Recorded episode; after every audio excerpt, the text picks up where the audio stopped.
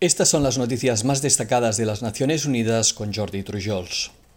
Unos 3.000 millones de personas, el equivalente al 40% de la humanidad, no pueden permitirse actualmente una dieta saludable, destacó este viernes el secretario general de las Naciones Unidas en su mensaje por el Día Mundial de la Alimentación.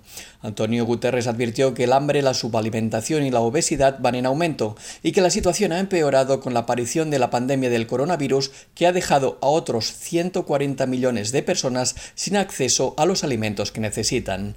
Además, la forma de producir, consumir y desperdiciar la comida supone una pesada carga para el planeta y genera una presión histórica sobre nuestros recursos naturales, nuestro clima y nuestro medio natural.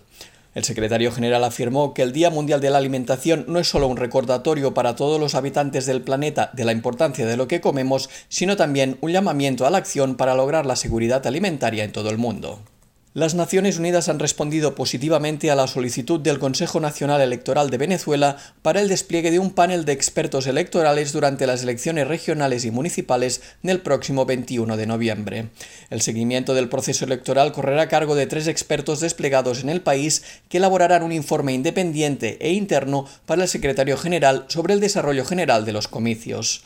El panel de expertos electorales es uno de los diversos tipos de asistencia electoral que pueden brindar las Naciones Unidas a solicitud de los Estados miembros. A diferencia de las misiones de observación electoral de la ONU que requieren un mandato específico por parte del Consejo de Seguridad o la Asamblea General, los paneles de expertos electorales no emiten declaraciones públicas sobre el desarrollo general del proceso electoral o sus resultados.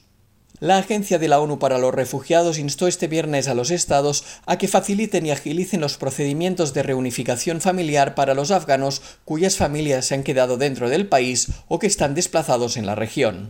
El organismo de las Naciones Unidas recordó que el principio de unidad familiar está protegido por el derecho internacional y que la legislación interna de muchos países también aplica este principio. Pese a que los marcos jurídicos de muchos países establecen la reagrupación familiar de los refugiados, la agencia de la ONU señaló su preocupación ante las importantes barreras administrativas que pueden sufrir para conseguir este derecho legal. Algunos de estos impedimentos son los costes prohibitivos de los trámites, los largos tiempos de espera para conseguirlos y la poca flexibilidad con los requisitos de documentación. Aunque varios países se han comprometido recientemente a agilizar los trámites, el organismo insta a los estados a que faciliten, amplíen y agilicen estas gestiones.